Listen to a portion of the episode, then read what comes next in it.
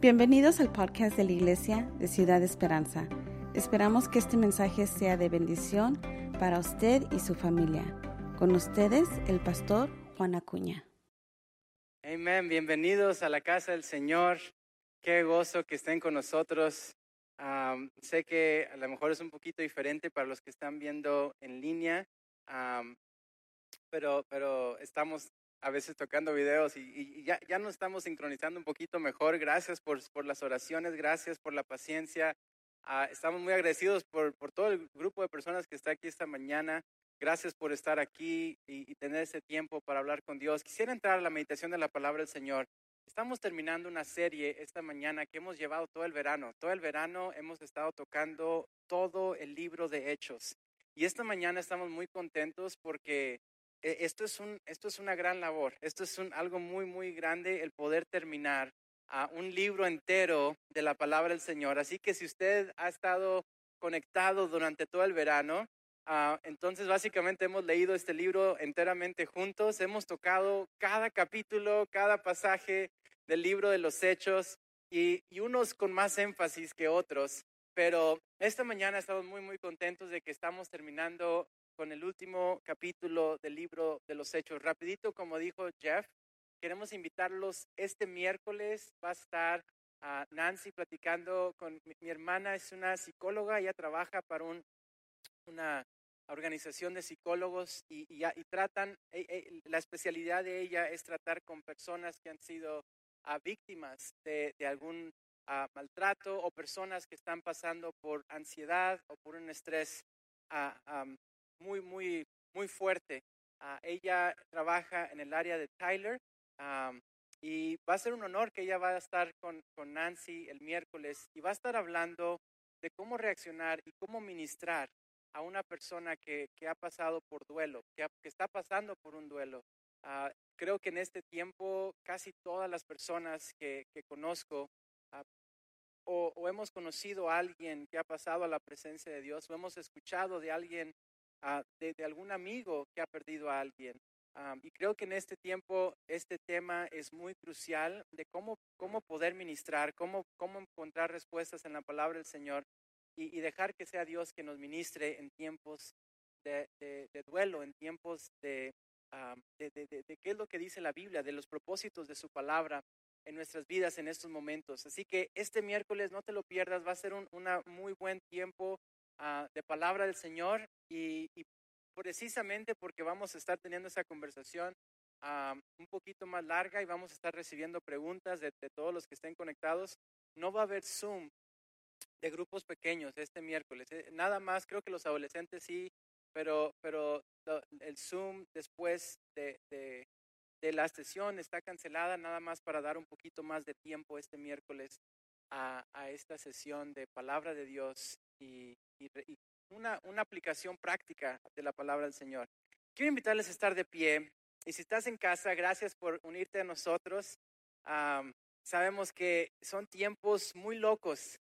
Creo que, que, la iglesia en general no nunca había pasado por algo similar y está muy padre cómo la iglesia en Ciudad de Esperanza ha reaccionado a, a, este, a esta pandemia, no solamente en amarnos los unos a los otros, no solamente en respaldarnos los unos a los otros, y, pero, pero, también en orar, en, llenarnos de Dios, en buscar su presencia. a todas las mañanas ah, estamos teniendo oración dirigida por los líderes de nuestra iglesia a las seis y media de la mañana. Todas las mañanas a las seis y media te puedes conectar a Facebook y ahí estamos en vivo orando y clamando al Señor. Los lunes en la noche también estamos en vivo a las diez de la noche clamando al Señor y pidiendo al Señor que Él se glorifique. Y ha sido algo muy padre ver todas las personas que se están conectando, aún a las seis y media de la mañana. Gloria a Dios por todos ellos. Si tienes tu Biblia, quiero invitarte a que abras tu Biblia a, Hechos capítulo 28. Y voy a estar leyendo la Reina Valera esta mañana. Hechos capítulo 28.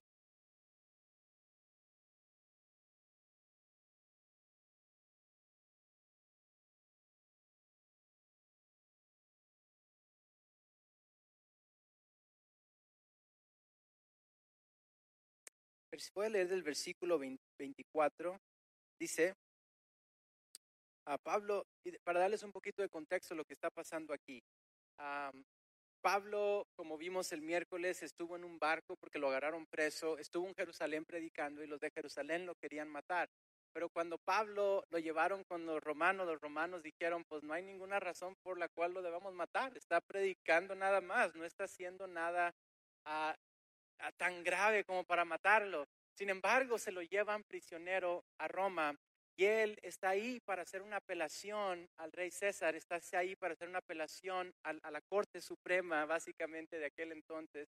Y cuando Pablo va en el barco, ah, si, se acuerdan la historia del miércoles, ah, lo que sucede en el barco es que Dios los libra a todos de la muerte y Pablo le da una palabra profética al que está dirigiendo el barco, pero luego llegan y Pablo llega como prisionero y lo primero que pasa es que una serpiente muerde a Pablo y todos dicen, a esta persona de a tiro hizo algo malo y Dios no lo quiere porque se lo libró Dios de un barco y ahora va a morir porque lo mordió una serpiente. Pero luego todos se, se quedan sorprendidos porque la serpiente no le hace nada a Pablo y Pablo sigue con vida.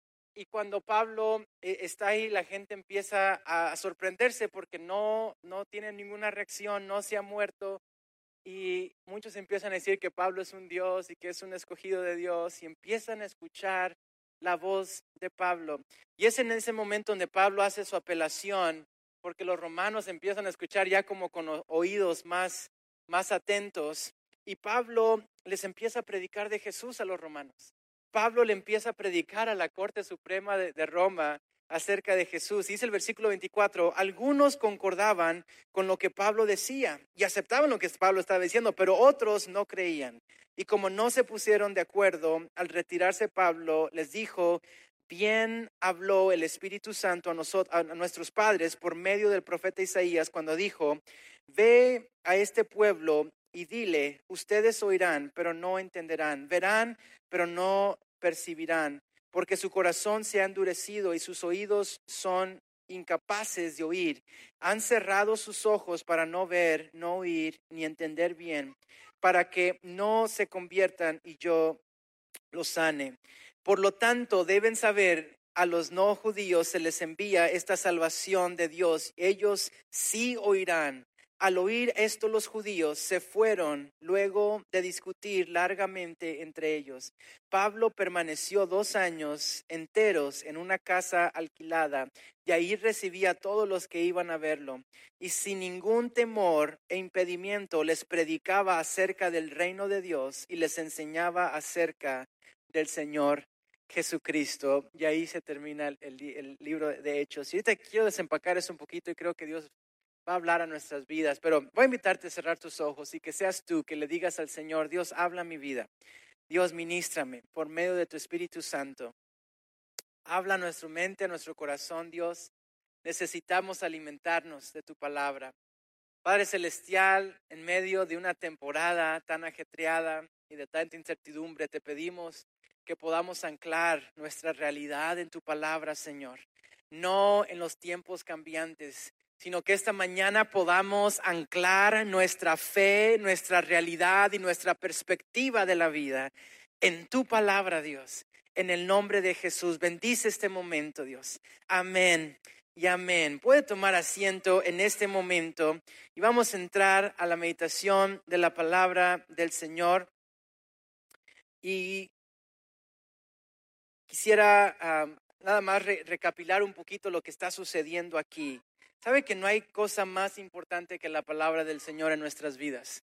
No hay cosa más importante que la palabra del Señor en nuestras vidas. Gracias a Dios por, por todo lo que Él hace a través del servicio de la iglesia, a través de, los diferentes brazos de la iglesia, de, la alabanza, de la oración, de misiones, de, de todos los diferentes elementos. Pero la cuestión es esta, que ahorita estamos viendo iglesias que, que, no creen en Dios, pero que siguen teniendo iglesias. Literalmente, estamos viendo iglesias, movimientos religiosos, donde hay predicación, donde la gente se reúne, donde hay clubes sociales. Sin embargo, no hay palabra de Dios. Y el peligro con esto es precisamente que podemos tener todos los elementos religiosos, pero si no tenemos la palabra del Señor, entonces de nada sirve porque no es verdad. Pero, pero cuando nosotros nos llenamos de la palabra del Señor, puede que no tengamos todo de la forma que quisiéramos que esté, pero esa verdad es como una espada de dos filos que penetra hasta lo más profundo de nuestra circunstancia, de nuestra vida y empieza a sanar en el nombre de Jesús. Y es lo que hace aquí Pablo. Pablo llega a Roma y la gente lo está acusando de crímenes, lo quiere matar. Pablo está llegando a Roma en el último capítulo de los Hechos y está haciendo una apelación más al reino romano de que lo dejen en libertad. Y unos empiezan a recibir la palabra del Señor y se me hace tan peculiar que haya gente que es salva, simple y sencilla porque Pablo está ahí como preso. Ah, esto, esto es lo interesante de la perspectiva de la iglesia primitiva. La iglesia primitiva cuando hay circunstancias donde parece que todo está en contra de la iglesia, la iglesia primitiva lo que hace es que empieza a predicar la verdad de Dios. Decía un maestro mío en la escuela bíblica, la, la iglesia no se trata de tener los templos más lindos, decía el maestro de la escuela bíblica, si tenemos que predicar debajo de un árbol, ahí también va a estar la iglesia. Si tenemos que predicar en medio del desierto, mientras que la palabra del Señor esté siendo predicada, ahí se está cumpliendo la palabra del Señor y ahí la iglesia está siendo efectiva en su nombre. Así que repito esas palabras en esta mañana. Si la iglesia está en Facebook, si la iglesia está en YouTube, si la iglesia está presente, no importa. Si la palabra de Dios está siendo predicada en el nombre de Jesús, vamos a creer que esta palabra, que es como una espada de dos filos, va a penetrar, alcanzar a quien Dios quiere alcanzar. Pablo lo traen como prisionero y en vez de estar con una lucha interna de Dios, ¿qué estás haciendo? Dios, ¿por qué permites que esté como prisionero? Dios, ¿cómo voy a predicar tu palabra así? Esta semana escuché a un predicador y no voy a decir nombres, pero es un predicador muy, muy conocido y estaba haciendo como que viral en, en, Facebook y, y tiene una iglesia muy grande. Y él decía, ¿cómo voy a predicar a Dios si yo no tengo la prosperidad de Dios? ¿Cómo puedo predicar a Dios si yo no estoy recibiendo bendición de Dios? Y creo que eso es la limitación de nuestra perspectiva americana. Nuestra perspectiva norteamericana es que a veces sentimos que si no estoy teniendo el carro nuevo y la casa nueva y los tenis nuevos y si no estoy siempre sano y si no está todo de color de rosa, entonces ¿cómo vamos a predicar la palabra del Señor? Tristemente esto es un extremo.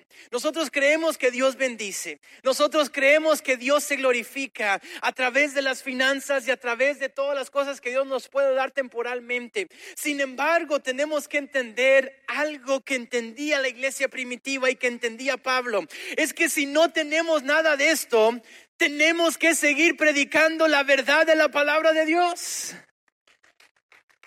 Si me están trayendo como prisionero, lo, que quiero decir es esto, normalmente cuando vemos una película, vemos un final feliz en el último capítulo.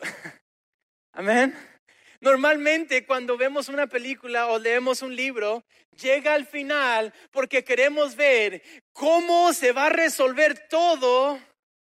Y en ese momento vamos a poder decir, wow, qué final tan bello, qué, final tan feliz tuvo Pablo. A mí me hubiera encantado que el Hechos capítulo 28 dijera que Pablo de repente se convirtió en el presidente de Roma y convirtió a todos a Jesús y que de repente Pablo caminó sobre las aguas como Jesús y miles de personas vinieron a los pies de Dios. Pero no, en el último capítulo de Hechos vemos a un Pablo con cadenas en las manos y cadenas en los pies. Pero eso es lo peculiar suben a Pablo a un barco como prisionero. Y cuando Pablo se sube al barco como prisionero, eso en el capítulo 27, Pablo se sube al barco como prisionero y le dice al, al, jefe de los policías y le dice al jefe del barco, le dice, ¿sabes qué? El Espíritu Santo me está diciendo que algo está mal aquí y que no hay que avanzar con este viaje. Y le empieza a dar palabra profética, y le empieza a dar un discernimiento del Espíritu Santo. ¿Qué nos dice eso? que Pablo, aunque estaba en la cárcel, estaba hablando con Dios y estaba escuchando la voz de Dios y estaba siendo sensible al mover del Espíritu Santo de Dios. Pero hay veces que las personas, si no ven o si te ven que estás de prisionero y que tienes cadenas en las manos, Dijo el del, del, barco, pues esta persona, ¿quién es? ¿Verdad? ¿Quién se cree? Si tú no tienes la autoridad para decirme la palabra del Señor, Pablo. Y lo que sucede en esta historia, lo que vimos un poquito el miércoles, es de que el barco se mete en problemas, empiezan a, estar todos con, con miedo de que se va la marea va a tumbar el barco y se van a morir todos. Y en ese momento otra vez se levanta Pablo como prisionero. Pablo se levanta una vez más como un, un prisionero de Roma y le dice a los, a los que están ahí vigilándolo, Vino un ángel ahorita, le dice Pablo, y me acaba de revelar que nadie en este barco va a morir, así que no tengan miedo. Estuve hablando con Dios en este barco mientras estoy de prisionero y mientras estoy en esta circunstancia que muchos dirían es la peor circunstancia para estar predicando. En esa circunstancia Pablo le empieza a decir, estuve en la presencia de Dios y el ángel de Jehová me dijo que no tengan miedo como que todos se le quedan viendo así como que, pues este quién es? Si nada más es un prisionero, si no tiene el poder, no tiene la casa, no tiene la autoridad, no tiene la influencia, no tiene el carro del año, no tiene los, los zapatos que debería tener, ¿quién es este? Pero sabes qué, a lo mejor Pablo no era tan conocido con los oficiales de Roma, pero sabes que hasta los demonios sabían quién era Pablo. Hasta los demonios sabían quién era Pablo. ¿Por qué?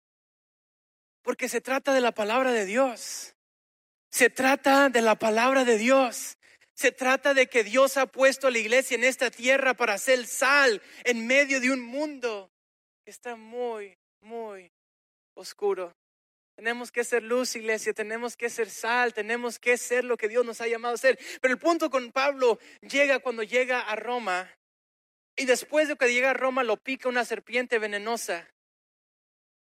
Y Pablo nada más se la sacude y la echa al fuego. Y todos se quedan como que este se va a morir. Y en ese momento Pablo sigue con su misión. Y cuando no se muere, agarra la atención de todos y empiezan a decir muchos, este debe ser un Dios, este debe ser alguien, un ángel, un profeta, alguien importante. Y Pablo aprovecha ese momento para empezar a predicar la palabra de Dios. ¿Cuántos momentos hemos tenido esta semana para predicar la palabra de Dios? ¿Cuántos momentos has tenido en esta pandemia para predicar la palabra de Dios? Pero a lo mejor la misma mentira de Satanás ha llegado a los oídos de muchos. ¿Tú por qué vas a predicar si tú estás enfermo? ¿Tú por qué vas a predicar si tú no tienes la casa que deberías de tener? ¿Tú por qué vas a predicar si tú no tienes lo que otros tienen? ¿Tú por qué vas a predicar si la persona que le vas a predicar parece que está más bendecida que tú? ¿Tú por qué vas a hacer esto? Pero Pablo dijo, no, no me importa que tenga cadenas en las manos, no me importa que no tenga la influencia que tú tienes, no me importa que tú no me percibas como alguien importante y alguien grande. Dios me ha llamado a predicar su palabra. Y si estoy delante de la Corte Suprema y todo aquí tienen más influencia que yo, aún así voy a proclamar su poder y voy a proclamar su grandeza. La palabra de Dios sigue siendo la palabra de Dios, aun cuando tus circunstancias parece que están diciendo lo contrario. Pablo es arrestado, Pablo es llevado en un barco. Yo estoy lo loco, que aún siendo arrestado, Pablo seguía haciendo milagros. Pablo está en el barco como prisionero yendo a su sentencia de muerte y aún así Pablo está dando palabra profética. Pablo está convirtiendo a gente a los pies de Cristo. Digo, hay un llamado que tenemos, iglesia. Y si algo podemos aprender de la iglesia primitiva en todo lo que hemos leído, es de que la iglesia primitiva tenía más oposición quizás que cualquier etapa de la iglesia que se ha visto en la historia de la humanidad. Y si algo nos ha enseñado la iglesia primitiva, es que no importa cuánta oposición haya, la iglesia tiene que seguir predicando la verdad, porque la promesa de Cristo fue esta. Mientras que la iglesia siga predicando la verdad a Cristo, las puertas del infierno no prevalecerán en contra de la iglesia. Aunque haya menos finanzas, las puertas del infierno no prevalecerán en contra de la iglesia. Aunque haya enfermos, las puertas del infierno no prevalecerán en contra de la iglesia aunque haya gente con ansiedad, las puertas del infierno no prevalecerán en contra de la iglesia. ¿Por qué? Porque no es un, no es un, no son consejos de motivación personal, no es ideologías de, de Juan Acuña, no es mi evangelio, es el evangelio de Cristo Jesús, aquel que murió en una cruz del Calvario y resucitó al tercer día, venciendo la muerte. La iglesia está atravesando cosas en Estados Unidos que la mayoría de la iglesia ha enfrentado casi desde que inició la iglesia en esos países. La iglesia en Estados Unidos, en Norteamérica, por primera vez está enfrentándose a cómo la iglesia funciona en el resto del mundo. Cuando vemos cómo la iglesia funciona en el resto del mundo, la iglesia en el resto del mundo funciona con oposición, con amenazas, con riesgo de muerte. La iglesia en el resto del mundo funciona a veces en países donde es ilegal tener una iglesia, donde es ilegal predicar, donde hay oposición, donde a veces son apedreados, donde a veces les queman sus casas, donde a veces que pierden todo por la causa de Jesús. Sin embargo, siguen proclamando la grandeza de Jesús. Hay una niña de ocho años que vivía por la región de Mount Everest y esta niña era sus papás satánicos y ofrecían una ofrenda diaria a Satanás. Esta niña creció siendo satánica. A los ocho años sus papás aceptan a Jesús, son liberados y en ese momento son apedreados. Ellos experimentaron el poder de Dios por meses y se dieron cuenta, nunca habían escuchado de Jesús, pero habían escuchado de Satanás, qué peculiar. Se dieron cuenta del poder de Dios tan fuerte, tan grande. Rinden su vida a Jesús.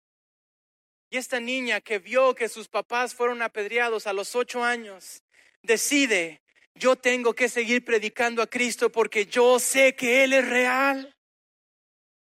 Una niña de ocho años ¿Sabe que vivimos en una cultura donde a veces tenemos mucho miedo de que el Evangelio no se alinee con las circunstancias que yo creo que son lo que debe ser un cristiano?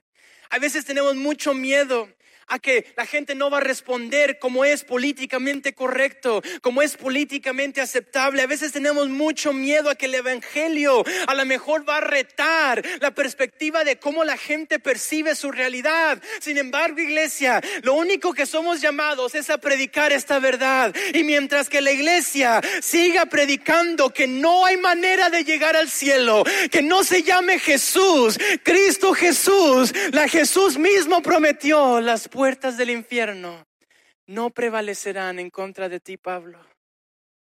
Las puertas del infierno no prevalecerán en contra de ti, ciudad de esperanza. Mientras que la iglesia siga predicando la verdad. Se hace muy triste hace unos años el sobrino de Billy Graham, porque tenía un nombre muy reconocido y, y era una iglesia muy, muy prestigiosa invitaron al sobrino de Billy Graham a pastorear una iglesia, una iglesia de más de 11 mil personas. La iglesia empezó fuerte, empezó a, llenar a lugares grandísimos y a tener una influencia en la sociedad. Y ya la iglesia ya estaba grande, pero entró el sobrino de Billy Graham y empezó a predicar. Y después de unos meses empezó a predicar cosas un poquito extrañas y por tratar de ser sensible a otras religiones y por tratar de ser sensible, no digo que, que seamos toscos y que seamos violentos y que no seamos sensibles a la necesidad, pero no podemos sacrificar la verdad del Evangelio. Y del momento que Él empieza a sacrificar la verdad del Evangelio, la iglesia de 11 mil personas, de las más prósperas en Estados Unidos, empieza a venir abajo, abajo, abajo. De 11 mil a 8 mil, a 5 mil, a 4 mil, a 3 mil, a 2 mil, a menos de mil personas hasta que se fue a la bancarrota. Dices, a veces pensamos que la esperanza de la iglesia es tener una iglesia más grande. A veces pensamos que la esperanza de la iglesia es que la iglesia tenga más dinero es que la iglesia tenga más recursos, es que la iglesia tenga más gente rica, es que la iglesia tenga un edificio más padre. A veces pensamos que los recursos son lo que bendice a la iglesia, pero yo quiero recordar a la iglesia que lo único que Pablo sabía que bendecía a la iglesia era predicar la verdad de Cristo, era predicar la verdad del Evangelio. Y si era predicar como prisionero, voy a seguir predicando. Y predicar sin dinero, voy a seguir predicando. Y si era predicar después de que me mordió una serpiente, voy a seguir predicando. Y si era predicar delante de la Corte Suprema de Roma, Pablo dijo, voy a seguir predicando. Lo que sucede es esto. Es que Pablo llega y varios de los que están ahí en la corte empiezan a recibir a Jesús. Es que peculiar que hay veces que Dios nos hace pasar por circunstancias negativas. Y lo triste de una cultura que nada más cree en el Evangelio como prosperidad es que a veces no percibimos que Dios también puede usar la tragedia para predicar su Evangelio. Hay veces que Dios puede usar nuestras circunstancias negativas para traer a, cabo un avivamiento. Decía el, el doctor Cho, es un pastor del sur de Corea, que él cree que Dios puede sanar y rescatarnos de cualquier peligro. Pero hay veces que Dios no lo hace. Y él pone un ejemplo de una pareja misionera en su iglesia. El pastor Cho tiene una de las iglesias más grandes, si no es que la más grande del mundo ahorita. Pero dice, esta pareja misionera, antes de que yo fuera pastor, empezó a predicar en una de las regiones del sur de Corea. Y cuando empezaron a predicar, mucha gente empezó a ponerse al Evangelio. Y los agarraron un día y los pusieron en un pozo. Y ellos habían estado predicando ahí por varios años. Y cuando estaban en el pozo los empiezan a enterrar vivos. Al pastor, a la esposa del pastor y a los hijos del pastor. Y mientras lo están enterrando vivos, les empiezan a decir, nieguen a Jesús enfrente de toda esta gente. Dicen como que pensaron que no lo iban a hacer, no lo van a hacer, no, esto es demasiado peligroso, no van a hacer esta cosa, van a negar a Jesús y los podemos dejar en libertad. Pero el pastor y la esposa del pastor dijeron, no, y en ese momento los niños empezaron a llorar y la mamá se arrodilló con ellos y empezó a orar y dijo, no se preocupen niños, en unos momentos vamos a estar todos juntos delante de Jesús. Y en ese momento los niños se calman y empiezan a cantar a Dios juntos mientras los siguen enterrando vivos. Y ellos empiezan a clamar a Dios que sea Dios quien los salve. Y quedaron en ese momento enterrados vivos y mataron a toda la familia pastoral en esa comunidad. Y muchos se preguntaron dónde estaba Dios, por qué Dios no lo rescató, por qué Dios no hizo algo para sanar y salvar esta familia.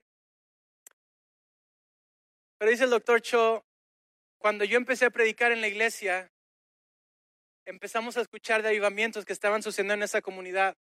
Dice, y en esa comunidad es de las comunidades más cristianas, porque los soldados mismos, cuando vieron que una familia estaba dispuesta a morir por Jesús, dijeron, esto tiene que ser verdad. Dice, tengo soldados en mi iglesia que fueron de los que estaban parte de esto, que se convirtieron a Jesús a base de eso. Tengo personas en mi iglesia, dice, miles y miles de personas en mi iglesia que conocieron a esos pastores. Unos ni siquiera los escucharon predicar, pero cuando vieron lo que sucedió, una comunidad entera experimentó avivamiento. Imagínate esto. Dios nos llama a su presencia unos años antes. Pero imagínate que si a causa de eso Dios puede salvar a multitudes del infierno por la eternidad. Y cuando empezamos a ver la realidad desde la perspectiva del cielo, tiene muchísimo más sentido. Muchísimo más sentido. El cristiano tiene, tenemos que entender algo, iglesia. Nosotros no somos como el mundo. El mundo no cree que la vida tenga propósito. Ellos creen que la vida tiene diversión, el mundo cree que la vida tiene entretenimiento y el mundo cree que solamente vives una sola vez. YOLO, you only live once. Pero ¿sabes qué? Jesús habla de propósito en la vida. La Biblia habla de que sí, solo vives una sola vez, pero después de esto te enfrentas con Dios. Y hay una eternidad. La Biblia habla de que la vida tiene propósito. ¿Y a qué voy? Voy a esto. Es de que es triste ver una iglesia que sabe que la vida tiene propósito, pero que a veces duda que la muerte tenga propósito. Déjame te digo, la vida tiene propósito, pero por lo mismo también la muerte tiene propósito. Y si es en vida o muerte, nuestra vida tiene que proclamar la grandeza de Dios.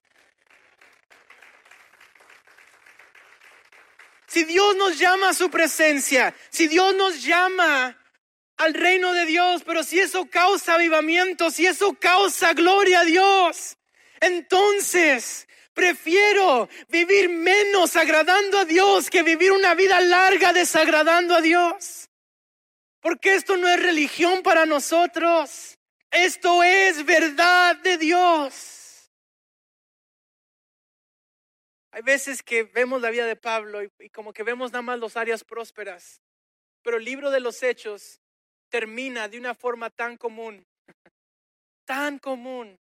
El libro de los hechos termina de una forma tan normal. Un prisionero es llevado a la Corte Suprema, hace su apelación, los líderes no saben qué hacer con Pablo y no saben qué decidir en ese momento, así que deciden poner a Pablo en la cárcel. Y la Biblia no explica por qué, pero ellos ceden a que Pablo quede encarcelado en la casa que él decida. Así que la historia de la iglesia nos dice que Pablo lo llevaron a una casa bien bonita y ahí lo pusieron en la cárcel. Le dijeron, no puedes salir por dos años. Por dos años tienes que estar aquí encerrado hasta que decidamos qué va a pasar contigo, Pablo. Qué, qué, qué interesante, ¿no? Que parece como que es una historia de derrota, pero lo que está haciendo el, el, el pueblo romano es que encierra a Pablo en una casa, entre comillas cárcel, y Pablo renta esa casa, entre comillas cárcel, y es en esa casa donde Pablo escribe la carta a los colosenses, a los filipenses. Es ahí donde escribe la gran mayoría de las cartas que Pablo escribe, las escribe en una casa muy cómoda, sin poder salir, pero en su casa. Y cuando veo esta historia me recuerda mucho a la situación en la que estamos hoy en día. ¿Cuántos han pasado más tiempo en su casa que nunca?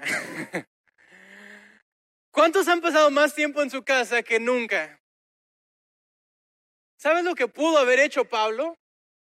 Pablo, cuando le dijeron, Pablo, tienes que estar encerrado en esa casa por dos años, no sabemos, no puedes salir, no sabemos qué va a pasar contigo, tienes que estar en esa casa por dos años.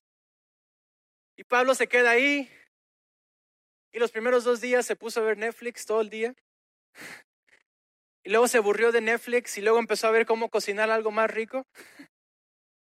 Luego se aburrió de eso y luego empezó a ver si, si, si, si podía pegarle a la pelota de ping pong y llegar hasta el, hasta el techo. Bueno, eso es algo que yo hice, perdón. Pero sabes que Pablo pudo haber sido encerrado en esa casa por dos años y decir, me voy a esperar. Voy a tratar de poner mi mente en otras cosas. Voy a esperar hasta que Dios me saque de esta cárcel para predicar su palabra. Voy a esperarme hasta que Dios haga algo para acabar con este problema y que yo pueda salir a las naciones a proclamar su grandeza. Pero ¿sabes lo que hizo Pablo? Pablo lo encierran en una casa Y en vez de quejarse, en vez de esperar que llegue algo nuevo, en vez de ver qué es lo que Dios está haciendo, no haciendo, regresa a exactamente lo mismo que Pablo sabe hacer. Y es, ¿cómo puedo predicar la palabra de Dios? No puedo ir a la iglesia, voy a empezar a escribir carta, carta a los filipenses, carta a los colosenses, voy a empezar a escribir cartas a todas las iglesias que conozco, voy a empezar a predicar la palabra de Dios. Y sabes qué, Pablo no era de los evangelistas más conocidos entre la gente, entre los demonios sí, pero no entre la gente. Mucha gente ni siquiera conocía. También a Pablo había escuchado de él. Muchos querían escuchar predicar a Apolos mucho más que a Pablo. Pablo en una ocasión predica y se duerme la persona y después cuando se duerme se cae del, edificio porque estaba por la ventana y se muere y luego Pablo va y ora por él y lo resucita y después de que lo resucita le sigue predicando toda la noche hasta que se haga de mañana. Pablo no era el predicador más elocuente. Pablo no era de los más conocidos ni de los más talentosos. Pero algo que sí hizo Pablo era esto. Hay una oportunidad de predicar a Cristo, lo voy a hacer. Voy a escribir cartas, lo voy a hacer. ¿Sabes qué? Si Pablo estuviera ahorita y estuviera encerrado en su casa, ¿sabes lo que estuviera haciendo? Estuviera haciendo la carta a la ciudad de esperanza. La carta a la ciudad de Dallas, la carta a la iglesia en Nueva York, la carta a la iglesia en China, la carta, ¿por qué? Porque llega un momento que los hijos de Dios no pueden poner excusas y tienen que empezar a decir, si tengo que predicar por texto, lo voy a hacer por texto, si tengo que predicar haciendo llamadas, voy a hacer llamadas, si tengo que predicar escribiendo cartas, voy a hacer cartas, si tengo que predicar llevándole a comer a mi vecino, voy a predicar llevándole a comer a mi vecino, si tengo que predicar nada más saliendo de mi casa y cantar al aire libre. Voy a predicar la palabra de Dios, pero no hay montaña, no hay reto, no hay tormenta que va a impedir que yo ejerza el llamado que Dios ha puesto sobre la iglesia. Tengo que predicar, tengo que predicar. ¿Qué si Dios, es la pregunta que todos estén haciendo, qué si Dios permite que esta pandemia dure dos años? ¿Sabes qué? Pablo estuvo dos años y revolucionó el mundo. ¿Qué si Dios llama a la iglesia a estar encerrados por dos años? Entonces la iglesia tiene que orar como nunca. La iglesia tiene que escribir como nunca. La iglesia tiene que predicar como nunca. Porque Pablo encerrado le empieza a predicar no nada más a su generación, sino a la generación que sigue, que sigue, que sigue, que sigue. Y más de dos mil años después, la carta de Pablo sigue predicando a la iglesia esta mañana. Todo porque terminó encerrado por dos años. Todo porque terminó encerrado por dos años. Cuando hay fe, la gente no ve problemas, ve oportunidades. Cuando empieza Dios a despertar pasión y hambre por las almas y su presencia, ya no hay paredes, simplemente una oportunidad para vencer todo lo que el enemigo está tirando. Ya no vemos una escalera, vemos oportunidades para escalar este mundo que está en tinieblas y predicar la palabra del Señor.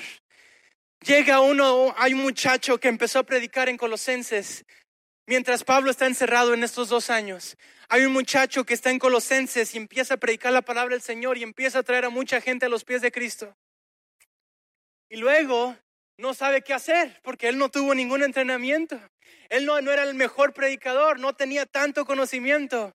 Así que él viaja hasta Roma, a donde está Pablo, y pide hablar con Pablo en su casa, entre comillas encerrado.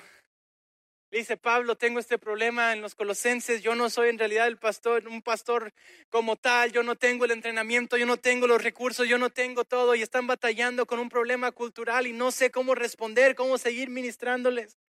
Y Pablo le escribe una carta a los colosenses y Pablo le empieza a escribir a los colosenses acerca de un Dios real, de un Dios poderoso.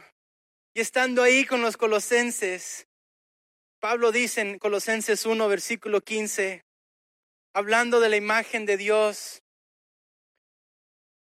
dice Jesús es la imagen del Dios invisible, el primogénito de toda la creación.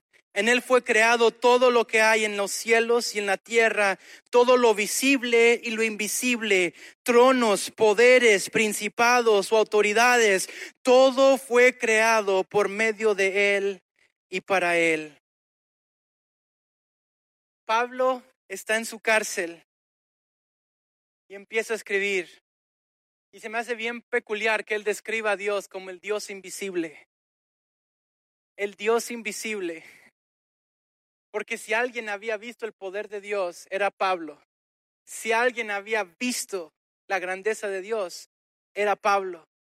Pero Pablo empieza a predicar del Dios invisible, estando en su casa en quarantine por dos años. estando en su casa encerrado por dos años, empieza a predicar a los colosenses el Dios invisible. ¿Sabes que hay muchas cosas que no vemos hay muchas cosas que son invisibles, pero hay veces que las cosas invisibles son las más importantes. El amor es invisible y sigue siendo de lo más importante. El propósito es invisible y sigue siendo de lo más importante. La significancia del ser humano y el saber, el existencialismo, el saber que existimos con un sentido y con un propósito. E, eso es invisible, todo es invisible, pero tiene importancia. Pero cuando hablamos de Dios, el Dios invisible, Pablo dice, yo sé que hay cosas que no pueden ver, yo sé que hay cosas que están invisibles, yo sé que hay propósitos que están invisibles. Yo sé que hay una esperanza que está invisible, pero quiero recordarles que Jesús es la imagen del Dios invisible. Así que cuando no puedas ver la salida, mira a Jesús, porque Jesús es la imagen del Dios que no puedes ver. Jesús es la imagen de la esperanza que no alcanzas a percibir. Jesús es la imagen de, de del sentido del propósito que no puedes ver con tus ojos. Él es la imagen de lo invisible. Él es la imagen. Pablo escribiendo desde su casa encerrado. Hay cosas que no puedo ver, pero sigo mirando a Jesús. Y mientras que siga mirando a Jesús, oh, aleluya, todo lo demás se arregla. Voy a invitarte a estar de pie. ¿Sabes que se me hace bien padre cómo termina el libro de los hechos? Porque normalmente un libro termina con un final, ¿no? Cuando damos las cartas, siempre Pablo se despide al final y da los últimos saludos. Lucas cuando escribe sus libros, que Lucas se cree que es el autor de Hechos, cuando escribe Lucas, también da un final y concluye. Pero el libro de los Hechos no. El libro de los Hechos no termina. El libro de los Hechos como que nada más tiene tres puntitos que dicen, esto continuará. El libro de los Hechos nunca dice, y estos son los hechos de los apóstoles y así terminamos este libro. No, yo no sé qué pasó. Yo no sé si mataron al autor de este libro antes de que lo pudiera terminar. No sé si arrestaron al autor de este libro o simplemente se le hizo ya incapaz de seguir escribiendo o si se perdió alguna parte extra que tenían o si de a tiro nada más fue Dios que dijo, todos los demás libros en la Biblia tienen un final, excepto el libro de los Hechos. Porque el libro de los Hechos no puede tener un final hasta que yo venga. Porque la iglesia tiene que seguir haciendo cosas para mi honra y para mi gloria. El libro de los Hechos es el único libro en la Biblia que no tiene un final. Pero eso simplemente porque la iglesia no ha terminado su propósito por el cual existe en esta tierra. Así que iglesia, nos toca escribir el siguiente capítulo del libro de los Hechos. Nos toca escribir el siguiente capítulo del libro de los Hechos. Aleluya, cierra tus ojos un momento. Aleluya.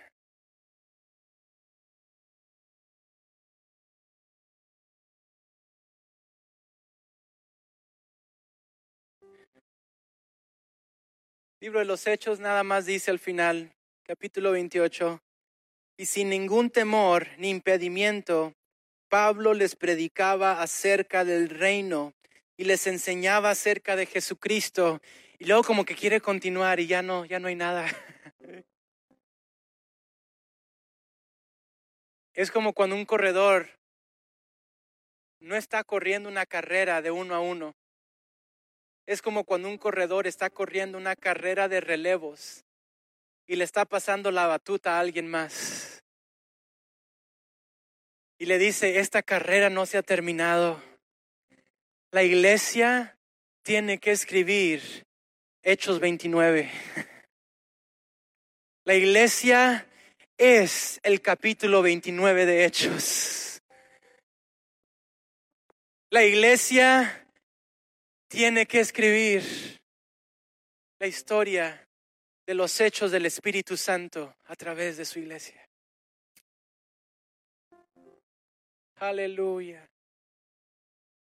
Si allá en el cielo existe la Biblia, mi deseo es que esté un capítulo 29 y que esté cómo reaccionó la iglesia en el año 2020.